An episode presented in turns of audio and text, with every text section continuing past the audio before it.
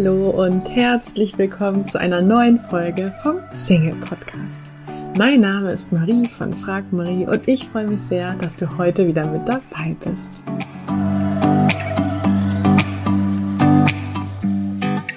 Täglich erreichen uns Nachrichten, dass Menschen ihren Partner über Online-Dating-Apps gefunden haben. Und gleichzeitig gibt es so viele Singles, die Online-Dating-Apps nutzen, aber nicht glücklich sind und auch nicht ihren Partner so finden. Von daher schauen wir uns das Thema mal gemeinsam an. Und ich möchte dich herzlich dazu einladen. Am Montag, den 11. März, gehen mein Team und ich live und sprechen mit dir darüber, warum Online-Dating für dich bisher nicht funktioniert hat. Du kannst dich jetzt kostenlos anmelden unter frag-marie.de slash live, live L-I-V-E geschrieben. Wir freuen uns auf dich und jetzt ganz viel Freude mit der Podcast-Folge. Heute geht es um die Themen Selbstliebe und Selbstvertrauen und ich freue mich sehr, dass ich dazu mit der Diplompsychologin Eva Vlodarek sprechen durfte, die bereits zahlreiche Bücher geschrieben hat, in denen sie oder mit denen sie insbesondere Frauen bestärkt. Sie ist zudem noch Rednerin, Coach, sie macht Auftrittstrainings und vielleicht kennst du sie bereits aus der Zeitschrift Brigitte. Dort war sie nämlich über 20 Jahre die Psychologin. Ich wünsche dir jetzt viel Spaß mit dem Interview. Hallo und herzlich willkommen, Eva Flodarek. Ja, hallo. Vielen Dank für Ihre Zeit. Ich freue mich schon sehr auf das Gespräch und würde gern damit starten, dass wir vielleicht einmal oder Sie einmal die Begriffe nochmal so, ähm, ja, vielleicht voneinander abgrenzen, weil ganz oft wird ja Selbstvertrauen, Selbstbewusstsein, Selbstliebe so in einem Kontext genannt. Wo drin besteht der Unterschied zwischen diesen Begriffen? Also gerade bei diesen dreien äh, ist es so schön, dass sie sich selbst erklären. also sich selbst zu lieben bedeutet einfach mit sich selbst auch gut umzugehen und sich selbst genauso wichtig zu nehmen wie die anderen.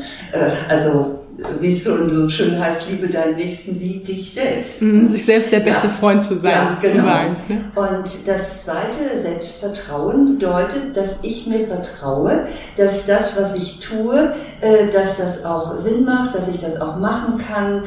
Ja, so wie ich auch einem eben guten Freund oder Freundin vertrauen würde und sagen würde, du kriegst das hin, sage ich mir das dann auch selbst. Das ist das Selbstvertrauen und das Selbstbewusstsein ja, das ist schon ein bisschen schwieriger. Äh, das wird ja immer so dargestellt, wie da, da tritt jemand ganz sicher auf in dem Sinne. Aber eigentlich heißt es ja nur, dass ich meiner selbst bewusst bin. Das heißt, dass ich meine Stärken und Schwächen kenne und dass ich auch zu mir stehe.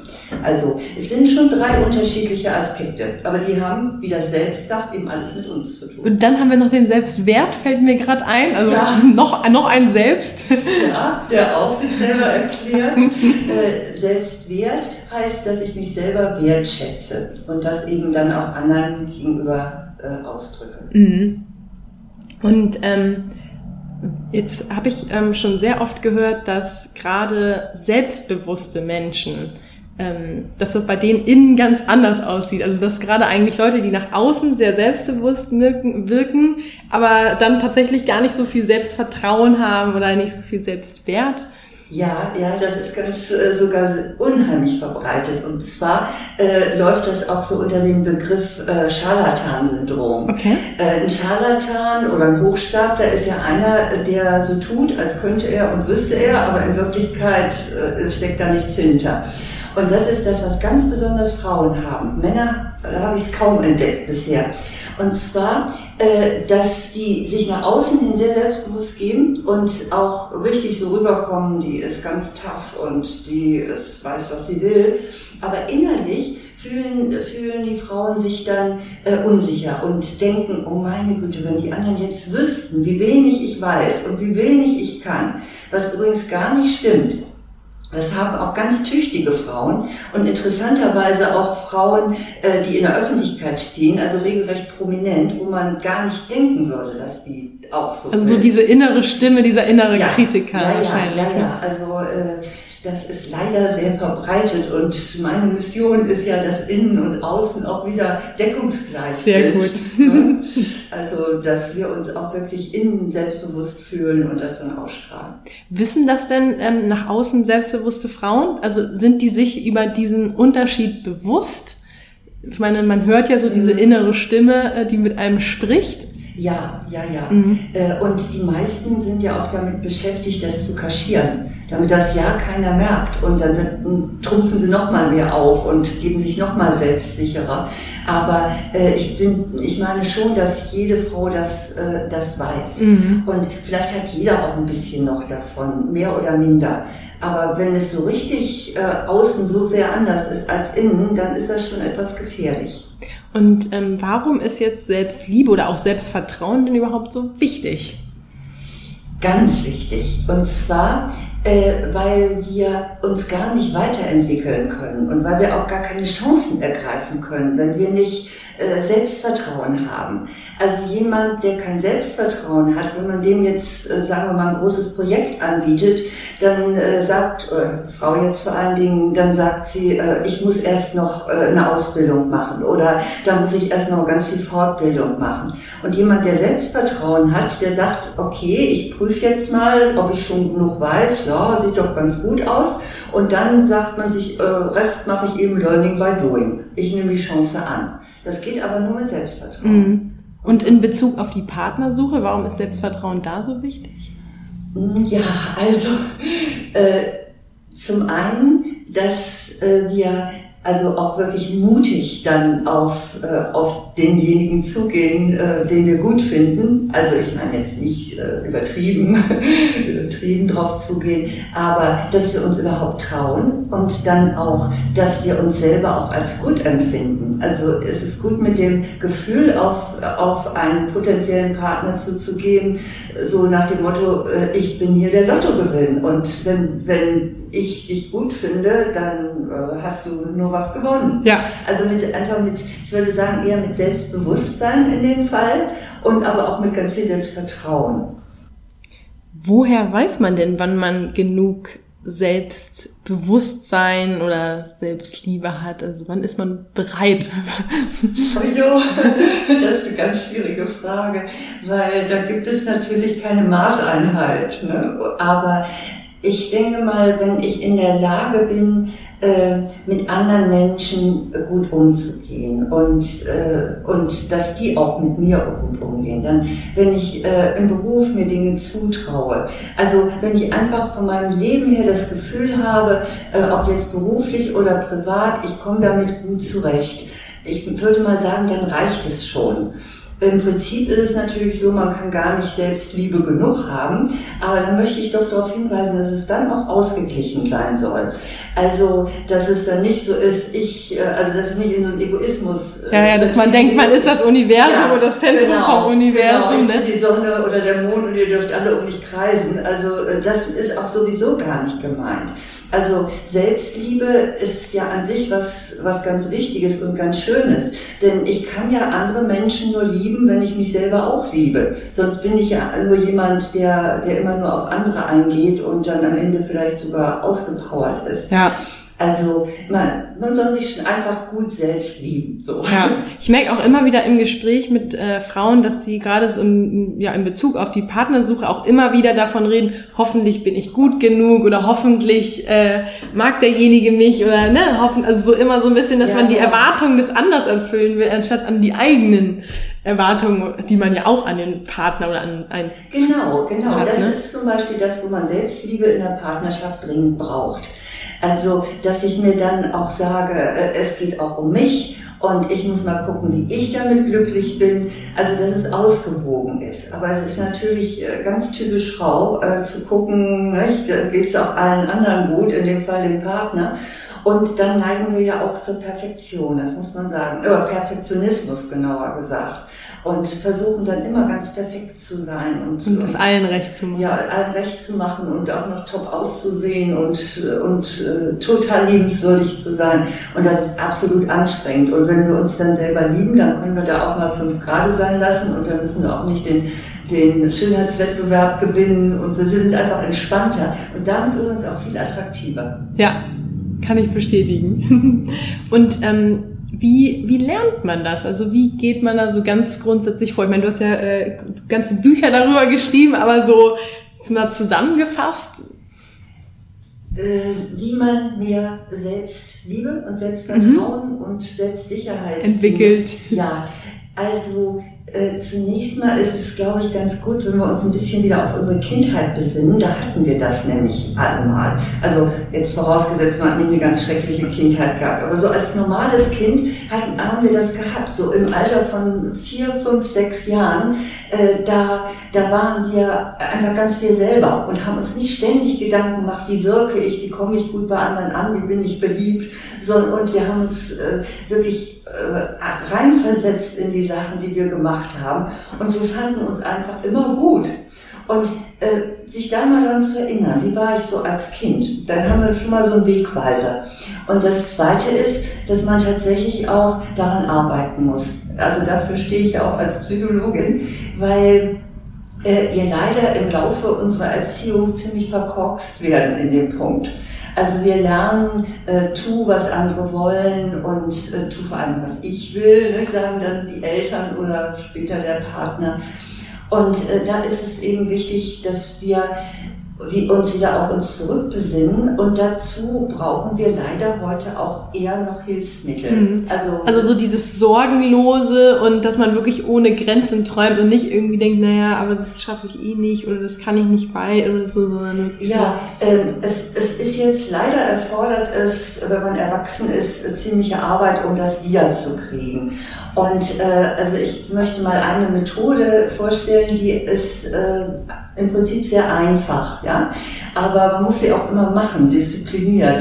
Von daher ist es nicht so einfach. Und zwar, äh, wir, wenn wir äh, und wenn wir uns klein und mickrig oder nicht, äh, nicht gut genug fühlen, dann können wir sicher sein, dass wir vorher irgendwas gedacht haben. Mhm. Also einen negativen Gedanken über uns gehabt, äh, gehabt haben.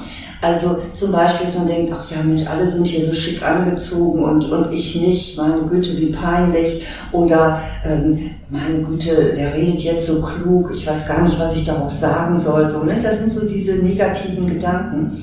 Und dass wir die mal für uns erfassen, gerne auch mal schriftlich, mal aufschreiben, was habe ich gerade gedacht. Denn das ist unsere negative innere Stimme, die uns immer runterzieht, auch innere Kritikerin genannt.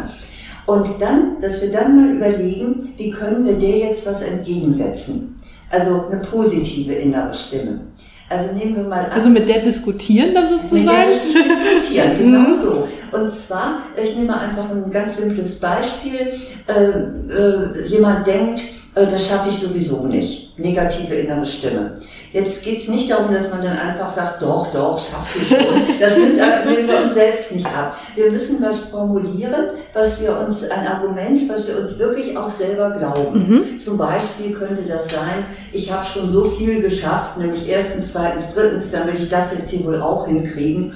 Oder man könnte sagen, äh, ich, ich gebe jetzt einfach mein Bestes und dann werden wir sehen, mehr kann ich nicht machen. Sowas, ne? Also in Bezug auf einen Beziehungswunsch wäre das ja wahrscheinlich, wenn man sich eben denkt, so, ne, ich bleib eh allein ja. oder ne, ähm, dass man sich einfach sagt, nee, ähm, ich hatte ja schon mal eine Beziehung oder äh, andere waren auch lange Single genau. und haben auch ein paar. Ja, oder ich gucke mich jetzt mal um und da haben ja Leute, die sind noch nicht mal so gut wie ich, die ja. haben auch jemanden. Stimmt. Also äh, man muss wirklich ein bisschen nachdenken, ein bisschen rumbasteln, bis man da so das richtige Gegenargument hat.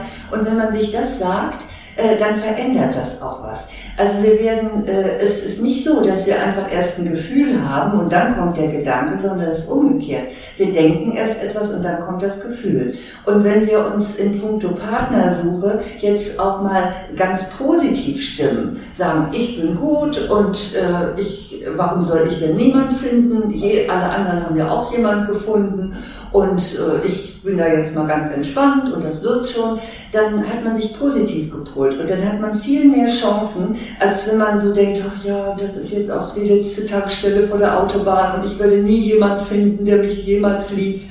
Also äh, da brauchen wir auch gar nicht erst loszugehen. Ja, das stimmt. Ja. Das hattest du jetzt gesagt in Bezug auf negative Gedanken. Was ist mit negativen Erlebnissen? Weil gerade wenn man jetzt auf der Suche nach einem Partner ist, dann hat man ja auch ab und zu mit Rückschlägen zu tun oder ich sag mal Niederlagen im Sinne von, dass es eben nicht vielleicht immer so läuft, wie man das gerne hätte. Ja. Gilt das da auch? Ja, also das ist natürlich nicht so einfach. Äh, aber äh, auch da können wir über, über Gedanken und mal ein bisschen umdenken schon viel erreichen. Natürlich ist man erstmal geschockt, ne? wenn so eine Trennung kommt oder, oder dass nichts wird und man fand den doch so toll. Ähm, aber das Erste ist, sich mal zu sagen, es muss nicht unbedingt an mir liegen. Also wir Frauen neigen dazu, immer zu überlegen, was haben wir denn falsch hm, gemacht? Was habe ich jetzt denn, falsch gemacht? Oder der Fehler denn, liegt an ne? mir. Ne? Ja, hm. und das stimmt übrigens nicht. Also äh, Sie können die tollste Frau der Welt sein, ähm, aber wenn Sie nun gerade mal nicht der Typ sind oder wenn auch äh, derjenige gerade nicht in der Lage ist, überhaupt äh, auf eine Beziehung einzugehen, dann nutzt einem das auch nichts. Also mein, mein Tipp wäre, das nicht persönlich zu nehmen, sondern mhm. einfach zu sagen, na ja, es war nicht die richtige Zeit, nicht der richtige Ort, nicht der richtige Mann. Ja. Und, äh, und dann, naja, ich hoffe ja nicht, dass sich das jetzt irgendwie häuft. Ne? Also, äh, wenn tatsächlich, sagen wir mal, wenn, wenn immer eine Beziehung kaputt geht, sagen wir mal drei hintereinander, dann würde ich natürlich auch bei mir selber mal gucken, bin ich, habe ich vielleicht Bindungsängste oder wie kriege ich das denn eigentlich so elegant hin, dass immer alle dann wieder weglaufen. Da kann ich mir ja dann auch mal bei Freunden Feedback holen, die einen ganz gut kennen und sagen, sag du mal ganz ehrlich, ist irgendwas an mir, was die Männer vertreibt. Ne, kann ja auch sein. Mhm. Aber sonst, wenn das passiert, ich würde es nicht persönlich nehmen.